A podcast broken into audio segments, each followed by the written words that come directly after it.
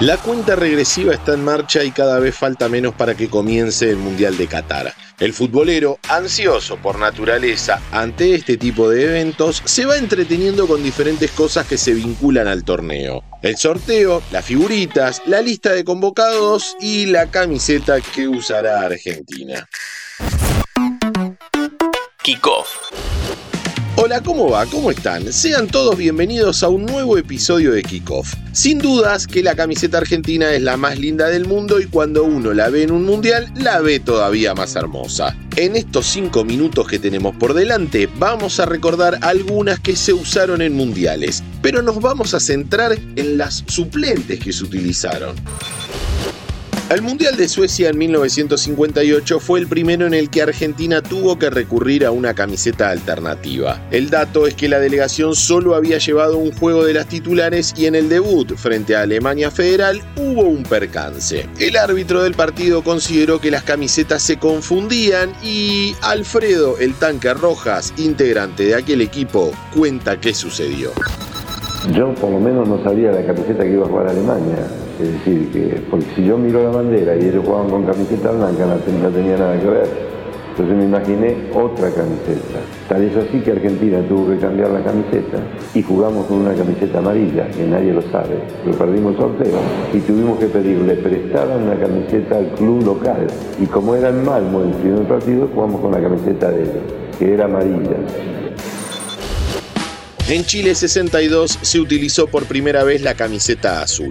Argentina quedó eliminada en la primera fase, así que solo disputó tres partidos. En uno de ellos, en la derrota por 3 a 1 frente a Inglaterra, la selección jugó con la camiseta alternativa. El modelo era de manga larga porque en Chile era pleno invierno. Tenía un color azul muy oscuro y el cuello y los puños de las mangas eran blancos. Luego de quedar afuera del Mundial de 1970, Argentina volvió a la máxima cita en 1974. El Mundial de Alemania fue el inicio de la relación con Adidas y en un solo partido se usó la alternativa. Fue frente a Alemania Democrática en el empate 1 a 1.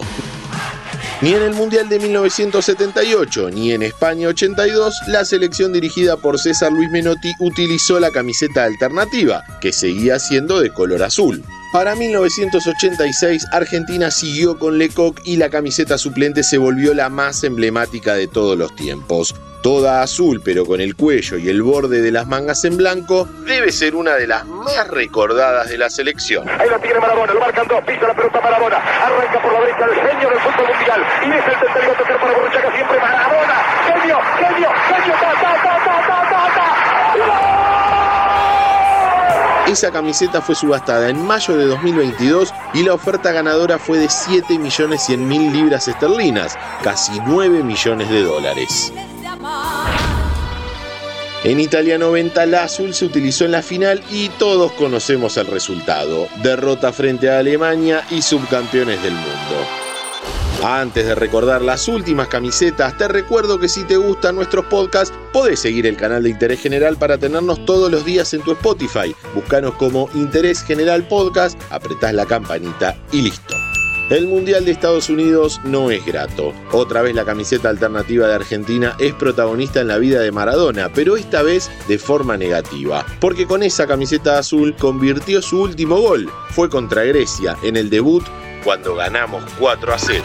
Arriba con golpe de cabeza sin alcanzar Balbo, la busca otra vez Abel en el rebote. Balbo tocándola para Redondo, Redondo para Maradona, Maradona para Redondo, Redondo para Cani, Cani para Redondo, Redondo para Maradona, Maradona en la media luna, tiró, gol. ¡Gol! La camiseta azul no trae buenos recuerdos en Corea-Japón 2002 ni Alemania 2006, donde en ambos mundiales quedamos afuera utilizando la alternativa.